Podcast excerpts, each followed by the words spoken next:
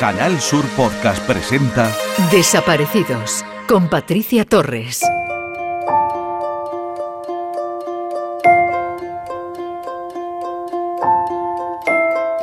Moriré buscando a mi nieta.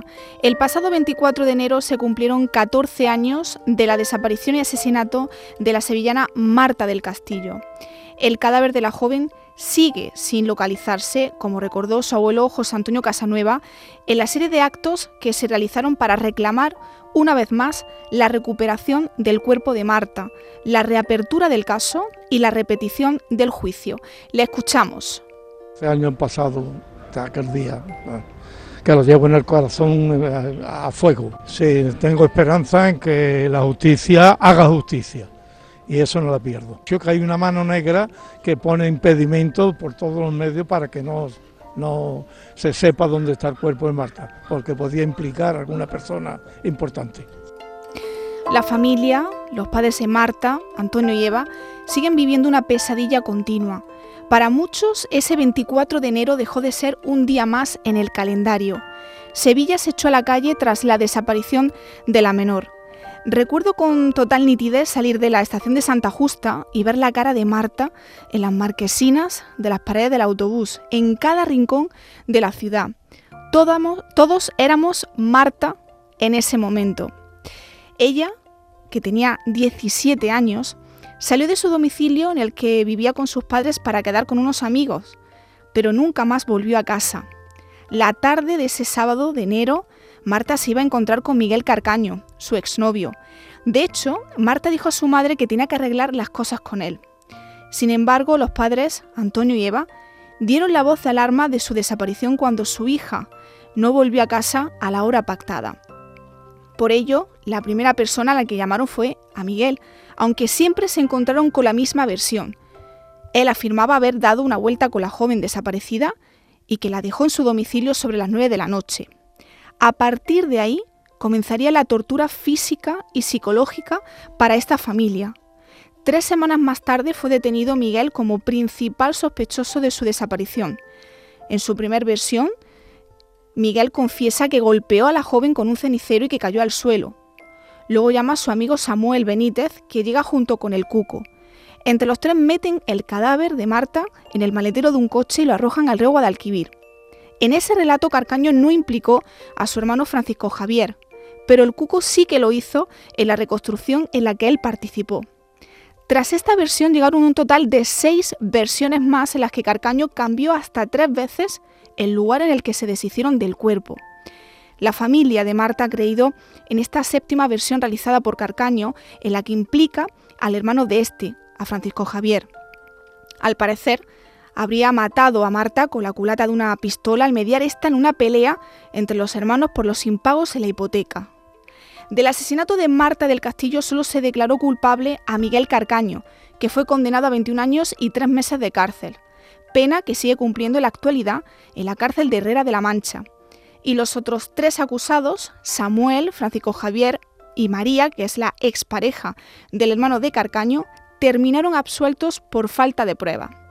Por su parte, el Cuco fue condenado por encubrimiento y pasó dos años y once meses en un centro de menores. 14 años del 24 de enero de 2009 y una familia que sigue enterrada en vida, y luchando contra todos los obstáculos que se han encontrado en este duro camino.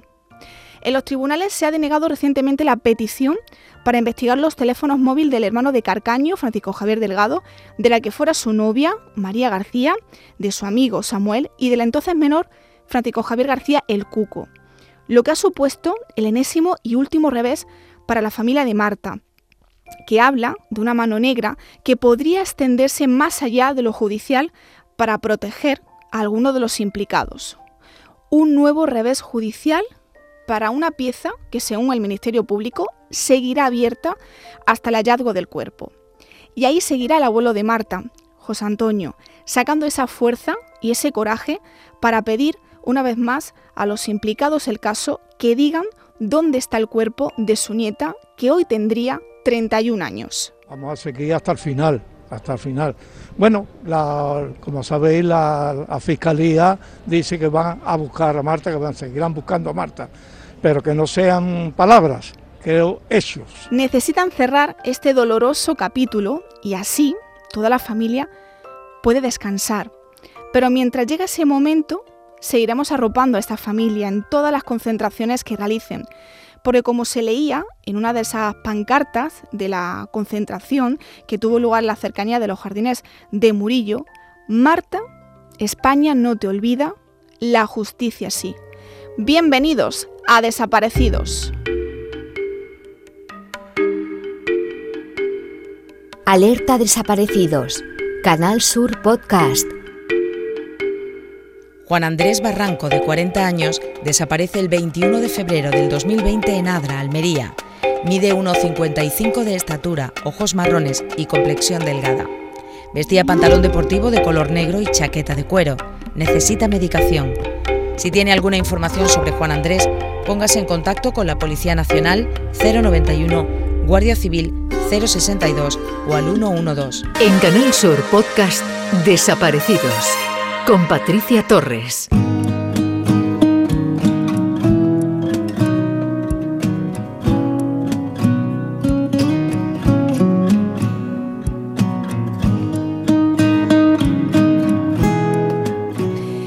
El 2 de enero de 2018, Natalie Salazar, una joven española de origen ecuatoriano, desaparece en Cuzco, Perú.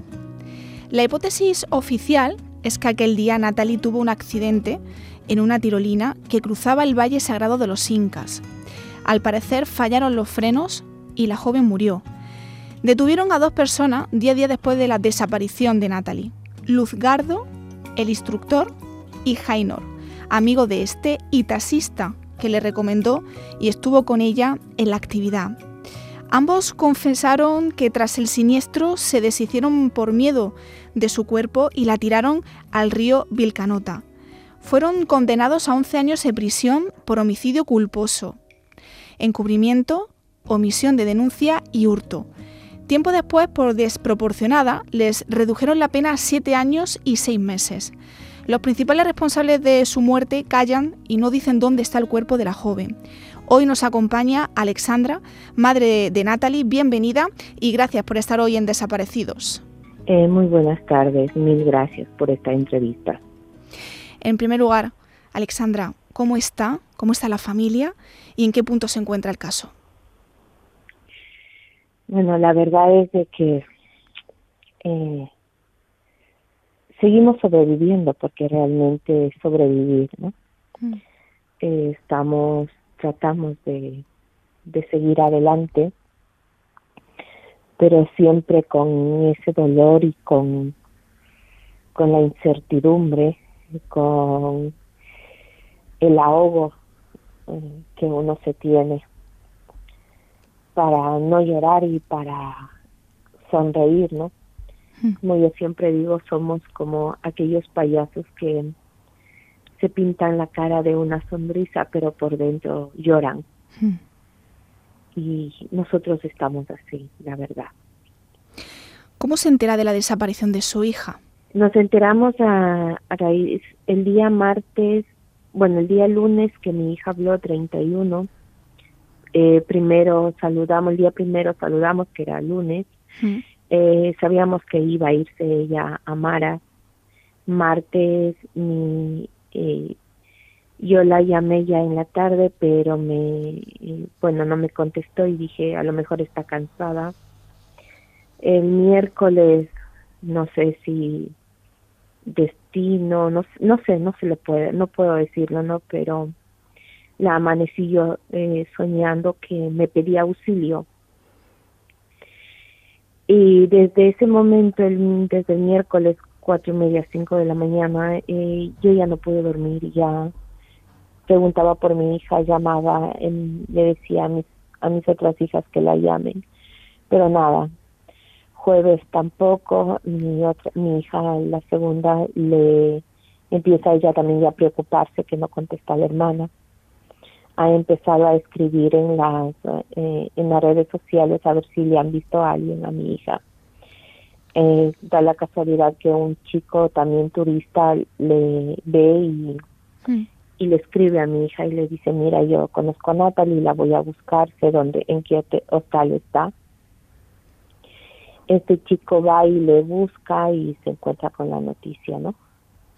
Fue un viernes, aquí las dos de la mañana ya del sábado, allá todavía era la de noche, eh, viernes, y eh, ahí habló el, el administrador del hostal en el que nos dice que mi hija había desaparecido desde el día martes y que recién aquel viernes recién cogían la, la policía la denuncia.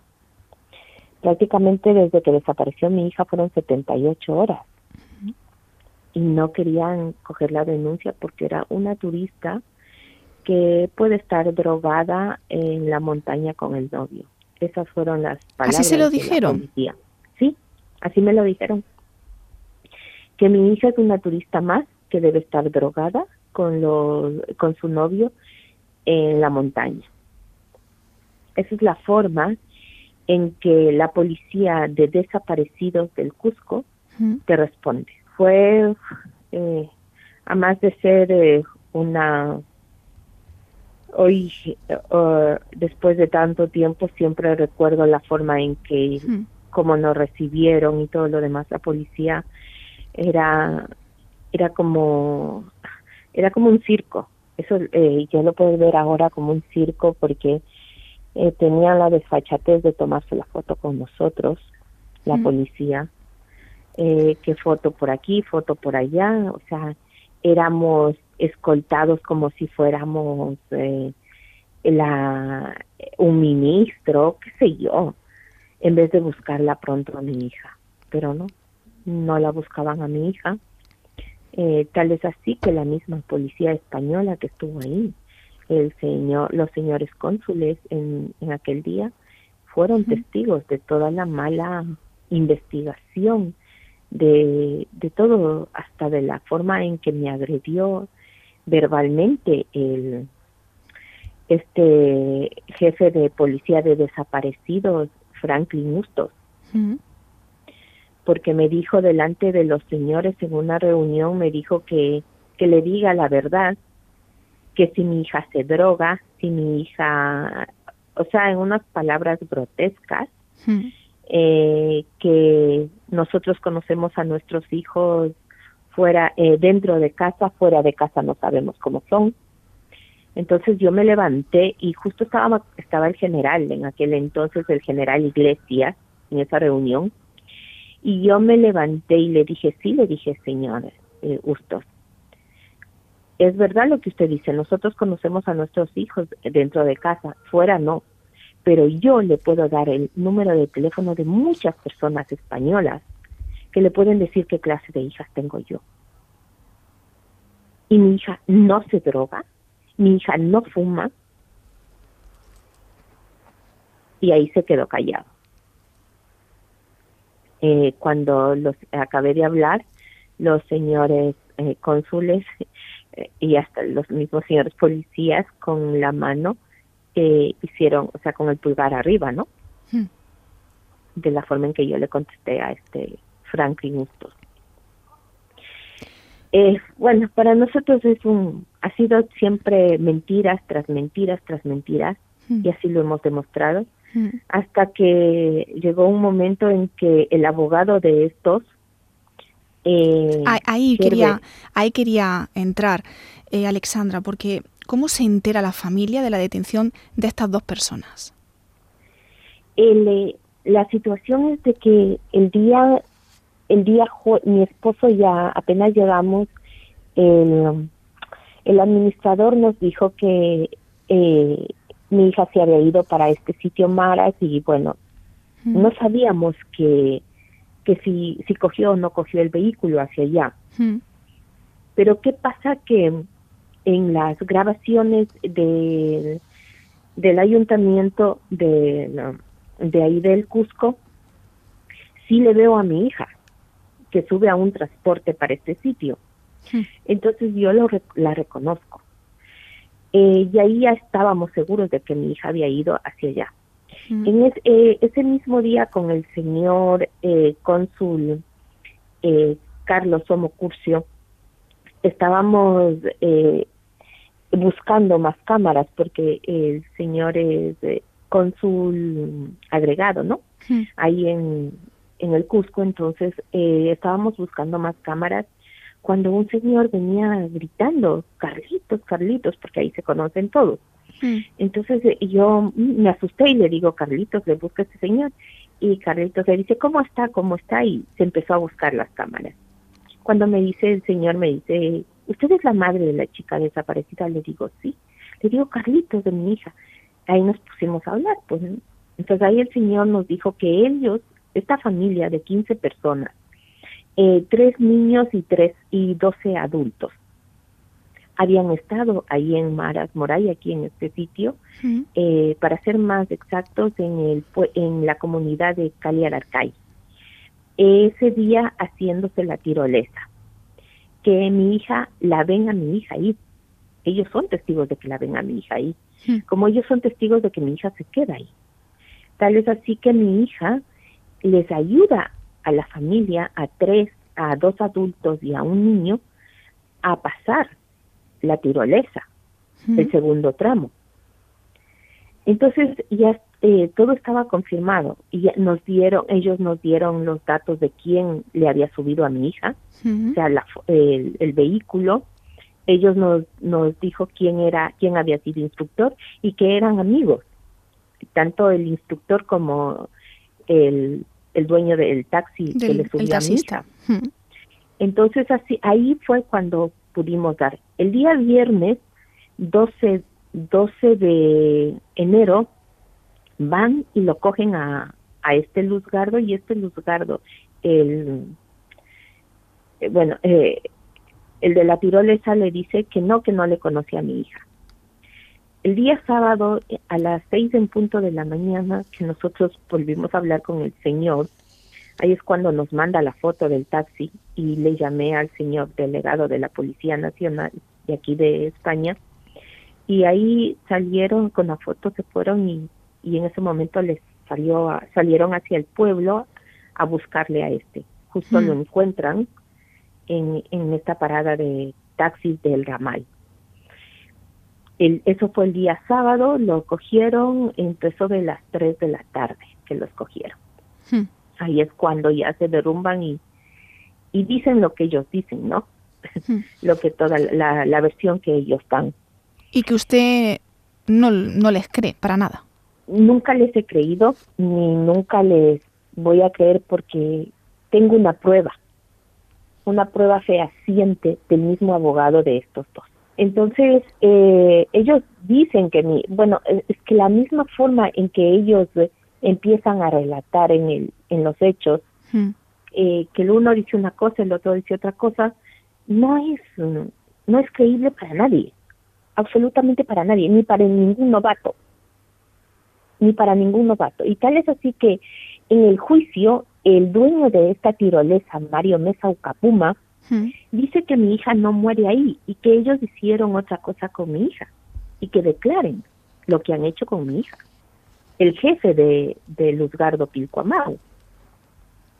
Él dice en el juicio eso, que mi hija no muere ahí. Entonces, a cabo de, todo este tiempo que hemos ido y todo lo demás, el día 31 de diciembre del 2019, eh, sucede que el abogado de estos dos, en aquel entonces era abogado ya de estos dos, eh, Herbert Quispe Usukachi, nos pide 10 mil dólares para decirnos dónde está mi hija. Encima se aprovechan. Sí. De usted. Y y tal es así que él mismo, en sus primeras palabras, dice, lo que está escrito en los papeles no es verdad. Ellos tienen su propia versión. Hmm. Y yo le tengo ese audio, yo le grabé. Eh, tengo ese audio y por esa situación nosotros lo hemos denunciado hmm. a este hombre. Hmm. Desde la denuncia hasta el día de hoy, pues eh, han venido ocurriendo muchas cosas. Eh, tenemos también ya la certeza de que el día 2 de enero mi hija no estuvo, eh, mi hija hace las llamadas telefónicas desde Calca a 25, 30 kilómetros del sitio donde se supone le tiran a mi hija. Eh, está confirmado, o sea, no eh, eh, nuestro abogado ha hecho las sus deberes, como quien dice, y, y, le han dado que la ubicación de la geolocalización del móvil de, de Natalie, ¿no? También del, de la geolocalización de, de estos dos hombres. Eh, por ejemplo, Jainor dice que pierde el teléfono de él en, en, la tirolesa cuando sufre el accidente con mi hija y que ahí se le ha perdido y que le entregan a los dos o tres días, le entrega a la mujer de Luzgardo. Pues desde, desde la una y media hasta las once y cincuenta, casi doce de la noche, desde el teléfono de este Luzgardo están llamando desde Calca. Llaman desde Calca, mandan eh, SMS desde Calca. Entonces, como que el teléfono de él se perdió. Y también, Alexandra, os agarráis a esos dos peritajes realizados donde supuestamente tuvo lugar el accidente y allí no se hallaron eh, huellas ni sangre de tu hija. Nada. Eh, no se hallaron huellas en el vehículo que se supone le subían a mi le bajaban a mi hija desde el que sube el, sufre el accidente en la cajuela. No se halló nada de sangre, absolutamente nada. Sí se encuentra de sangre de Jaino, sí, de él sí, pero de mi hija no. Y algo que nos enteramos también en el juicio es de que cuando iba a comenzar el juicio, es de que eh, el fiscal, eh, estos han declarado que hay un hombre que le, un comunero que les da separar justo cuando ellos están bajando con el cuerpo de mi hija, que les da separar en el camino de trocha, como se le llama ahí, cuando están yendo al río. Él es un testigo clave en el que puede decir si bajaban solo los dos o bajaban con mi hija. Hmm. Pues el fiscal se no tomó en cuenta eso, lo dejó a un lado. Aquel día, el 23 de enero del 2019, eh, no, del 2020, este el, cuando empezaba el juicio, esta eh, la familia de estos, como ya no le soltaron por mala suma de penas, porque encima más hubo una mala suma de penas de adrede. Porque no es posible que abogados de nosotros, el juez, el fiscal, no se dé cuenta que esté sumado malas penas.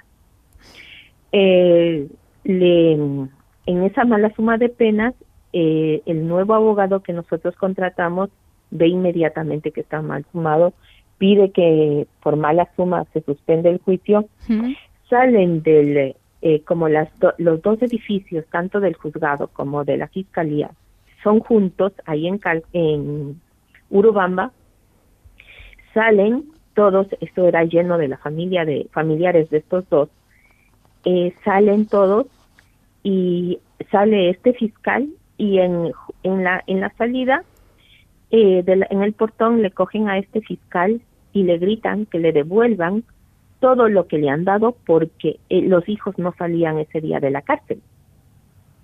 Testigos, señores cónsules de España, de Ecuador, señores, el mismo abogado nuevo nuestro, eh, periodistas, otra gente que nos acompañaba y un señor policía que siempre ha estado en investigación de mi hija. ¿Qué más pruebas queremos? Que el fiscal se vendió. El fiscal se vendió. Y tal es así que en el juicio, todo ese juicio ha sido una pantomina, porque tanto el fiscal como el abogado de estos, uh, una falta de respeto hacia la señora jueza, en aquel, en aquel entonces presidía, una falta de, de respeto, de educación, de todo. Un machismo eh, enorme, enorme.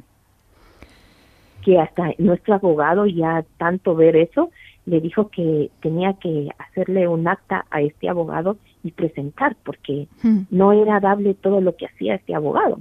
Hmm. Y el fiscal también que se portaba. Pues ya le digo, o sea, eh, hemos ido así y hoy en día pues hemos, le hemos denunciado a este abogado. Hmm. Eh, la, eh, fiscal que sigue el, en contra de este abogado es pariente de este abogado. El padre de este abogado es fiscal. Todos son familia con padres, padrinos y demás, y se hacen favores. Se han venido lavando las manos, se han hecho, han hecho que eh, quisieron que vayamos nosotros.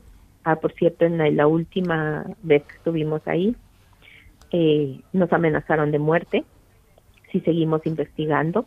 Madre mía. Eh, entonces no hemos podido regresar y a raíz de la pandemia también como nos quedamos en la pandemia y todo hmm. nos ha cogido, hmm. pues hemos seguido luchando desde acá y moviendo al que más hemos eh, podemos mover, ¿no? Hmm. Hemos hecho la denuncia también a derechos humanos, he mandado el audio, todo, para que vean lo que está pasando con este abogado. La verdad es de que dije jamás me han de dar una respuesta, no les interesará. Pero sí, ah, nos han dado una respuesta en la que están pidiendo que se explique esta situación.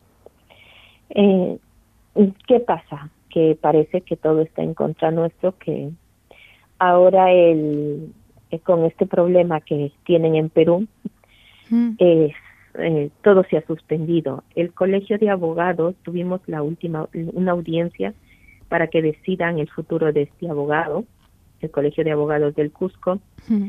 Este abogado no se presentó, después de cuatro veces no se presentó. Eh, luego hace un escrito diciendo que tiene que volverse a repetir esa audiencia porque a él no le han contestado cuando el, tanto el secretario estaba que le llamaba tanto a su teléfono personal, todo eso, y no le contestó durante diez minutos. Gracias a Dios que, bueno, eh, yo le dije, tienen un, tienen un audio, que deben tener un audio, ¿no? Me imagino yo, una grabación. Pero no nos han contestado en ese aspecto, pero yo grabé. Eh, me he dedicado a grabar todo.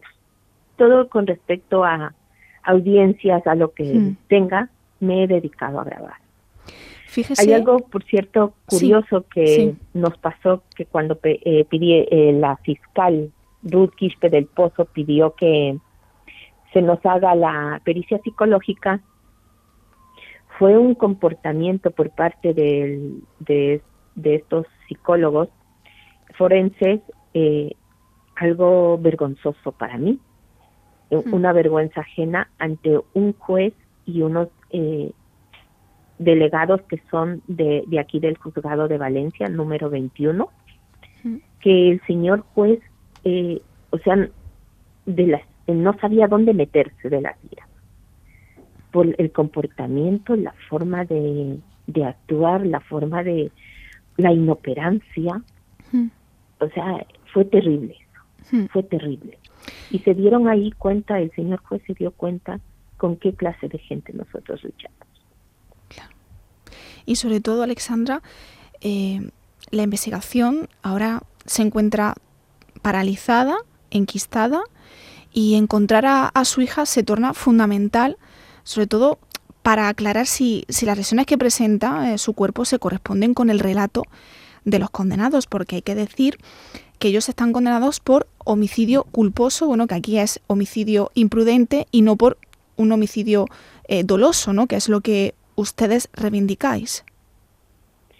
Así es, o sea, el, um, el abogado nuestro, el doctor Juan Carlos Espejo Calderón, nos ha, eh, dijo que, en primer lugar, eh, tenemos ahora una prueba en la que el abogado, el abogado de estos dos nos quiso extorsionar, que ellos declaran que a ningún momento han hablado con él y han pedido dinero. Por un lado, por, por otro lado, tenemos la las pruebas en contra de ellos de que ellos estaban en Calca, no estaban en Ollantitambo. A 30 kilómetros del un lado al otro.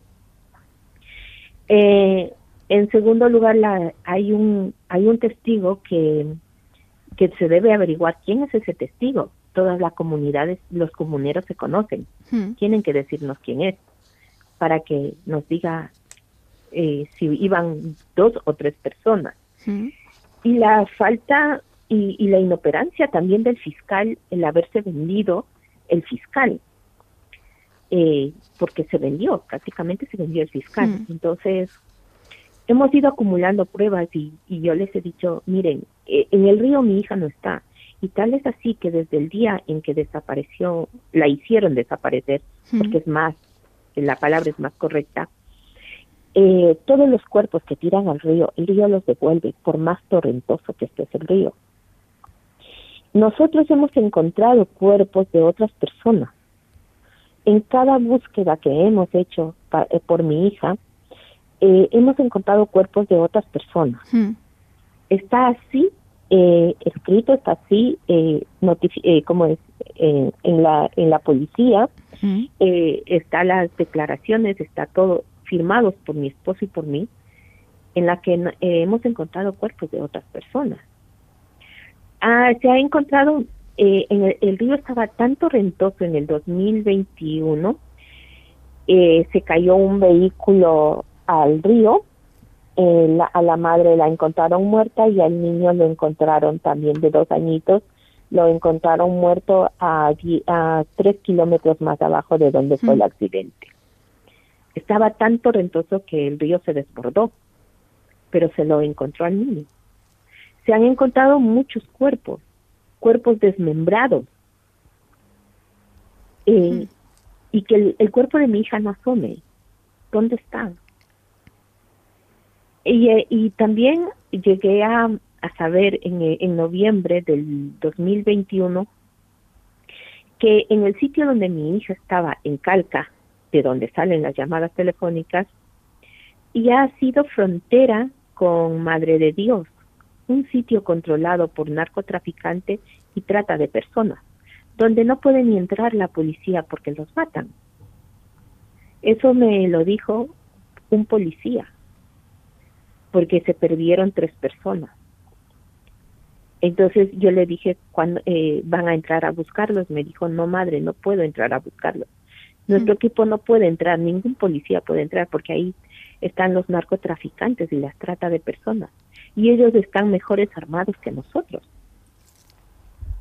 En una búsqueda que iban a hacer para liberar a unas chicas, eh, les eh, iban dos autobuses llenos de policías y la señora eh, de, eh, agregada del Ministerio de, de la Mujer. Hicieron, eh, le, les hicieron caer al precipicio, murió. Y murieron algunos policías, hmm. otros heridos y todo lo demás. Entonces, es, ya le digo, eh, ah, otra vez y se iban en el helicóptero. Hmm. se bajaron el helicóptero. Murieron todos, cayeron al río. Hmm. Entonces, todo eso nadie, o sea, nadie lo dice, ni nadie sabe, o sea, y, han ido desapareciendo. Y no es que solamente es mi hija. Que hay mucha gente que le ha pasado lo mismo que a Natalie. Exactamente. ¿Y cuál es su presentimiento? Alexandra. Yo siempre dije que a mi hija la vendieron. Yo siempre he dicho que a mi hija la vendieron. Aunque me, me hayan, eh, según los análisis de la gente, ¿no? Que que experta en esta situación dicen que mi hija no entra en el rango de trata de personas, de mujeres, eh, pero yo digo que a mi hija la vendieron. Y por la, ya le digo, y más me confirma el momento en que mi, las llamadas salen desde Calca. Mi hija está hablando por WhatsApp con la amiga de ella aquí en España, 12 y 58 de la noche aquí, 18 horas 58 allá ella está hablando tranquilamente con su amiga. Porque si mi hija hubiese notado que, que le va a pasar algo, que le pasa algo, ella le hubiese escrito. Le hubiese dicho, me pasa esto, alguna cosa, ¿no? Pero no. Ella está hablando tranquilamente. Se supone que mi hija, según la, la primera versión, dicen que muere a la una y media. En una segunda versión dice que son las tres de la tarde eh, ya no saben a qué hora murió mi hija. ¿no? Entonces, ahora dice, ellos se, son tan, o sea, tienen la sangre tan fría que eh, si se muere a la una y media, según ellos, se pasan cinco horas con el cuerpo en la cajuela la cual comen, compran eh, trago y se ponen a beber. Hay una testigo, la señora que les vende el, el trago. Dice, eh, según dice Luzgardo que compra, pero según la, dueña de donde le vende el licor, dice que el que compra es Jaino, no Luzgardo. Hay muchos vacíos en la investigación en la, desaparición de su hija Alexandra. Eh, ustedes, además usted lo, ha expresado, eh, está insatisfecha por, la investigación de las autoridades peruanas, pues en esas numerosas visitas a Cuzco pues han, podido recoger datos y, testimonios que apuntan a nuevas líneas de investigación eh, pero que nunca fueron agregadas al, expediente del fiscal. Para terminar, Alexandra, no sé si a usted le gustaría mandar algún mensaje a alguna persona en particular. Aquí tiene usted los micrófonos de Canal Sur Radio. A mi hija sí. Sí. Sí, como mi corazón dice que estás viva. Mami sé que estarás sin recuerdos. Pero escucha mi voz que llega a tu corazón y que tu madre, tu familia, todos te buscamos y que te adoramos, mi amor, y te seguiremos buscando hasta encontrarte.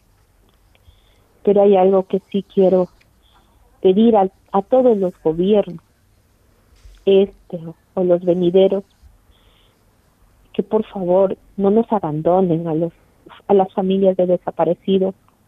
Necesitamos vuestro apoyo. Necesitamos que gobiernos centrales, gobiernos de comunidades nos ayuden, porque nos sentimos abandonados. En mi caso, como en caso de otras familias, que tenemos a miles o cientos de kilómetros que nos separan, no sabemos qué hacer y su y su apoyo, el apoyo de las autoridades que son embajadores en cada país, que nos ayuden, que nos apoyen, que se vea el caso, que, que no nos abandonen, y que ellos estén adelante por nosotros, por nuestras, nuestros hijos e hijas y por favor al, a la gente que aprenda a ser empática, que no, no estamos a veces, creen que nosotros salimos en la televisión o donde sea por, eh, por apariencia o lo que sea, no, es una necesidad es una necesidad muy grande. Si alguien la ve, si alguien la ha visto, que nos diga dónde están. Es lo único que pedimos para nosotros poder vivir un poquito, un poquito tranquilos, porque de lo resto no podremos vivir. Pues ojalá. mi mayor pedido. Ojalá, Alexandra, hablen y os eh, digan dónde está Natalie, porque esta incertidumbre eh, os mata, os está matando poco a poco y, es algo que no se puede vivir con, eso. Alexandra, le agradezco que haya estado hoy en Desaparecido, le mando pues muchísima fuerza y un abrazo enorme. Mil gracias, le agradezco a usted por esta entrevista y gracias. Muchas gracias por acordarse de mi hija. Dios les bendiga.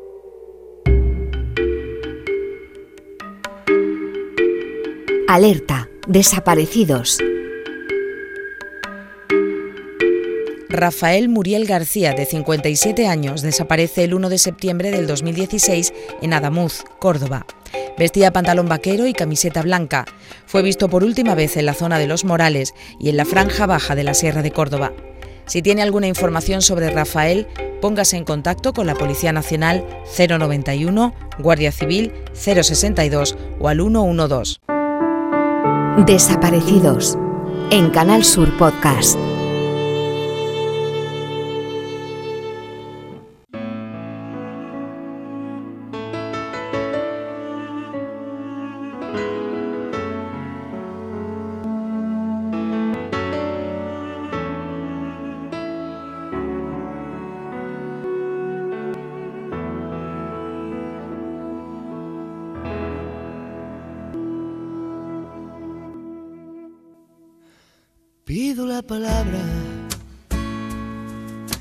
Ya creo que llegó la hora de que cumplan su palabra. Yo ya creo que llegó el instante de que cumplan lo que hablan. Porque esto no es vivir. Pido la palabra. A ese Esta canción que están escuchando se titula Pido la palabra del dúo gaditano Andy Lucas, una canción homónima dedicada a Marta del Castillo, en la que también pone su voz Diana Navarro. Por si tú volvieras, te tiene aquí, tu cama recién hecha solo para ti. Un alma protegida con un corazón, un alma que se entrega cada día por vos. Por si tú volvieras, te tiene aquí, tu cuarto recogido solo para ti. Un marco con tu foto llena de amor y una charla pendiente con aquel que te creó.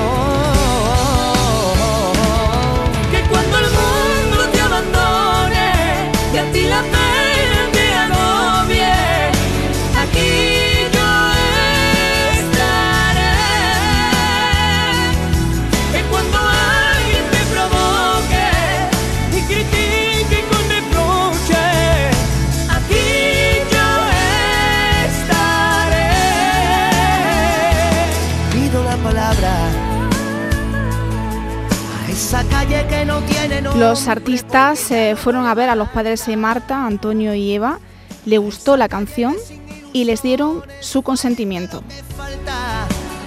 que son las ganas de vivir.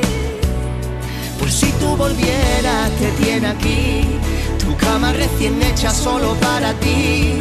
Un alma protegida con un corazón, un alma que se entrega cada día por vos. Por si tú volvieras, te tiene aquí, recorrido solo para ti. Un marco con tu foto llena de amor y una charla pendiente con aquel que te creó. Y cuando el mundo te abandone y a ti la pena te agobie, aquí yo estaré. Y este ha sido también nuestro pequeño homenaje a Marta y a su familia. Con esta música nos despedimos. Como siempre, gracias por estar ahí.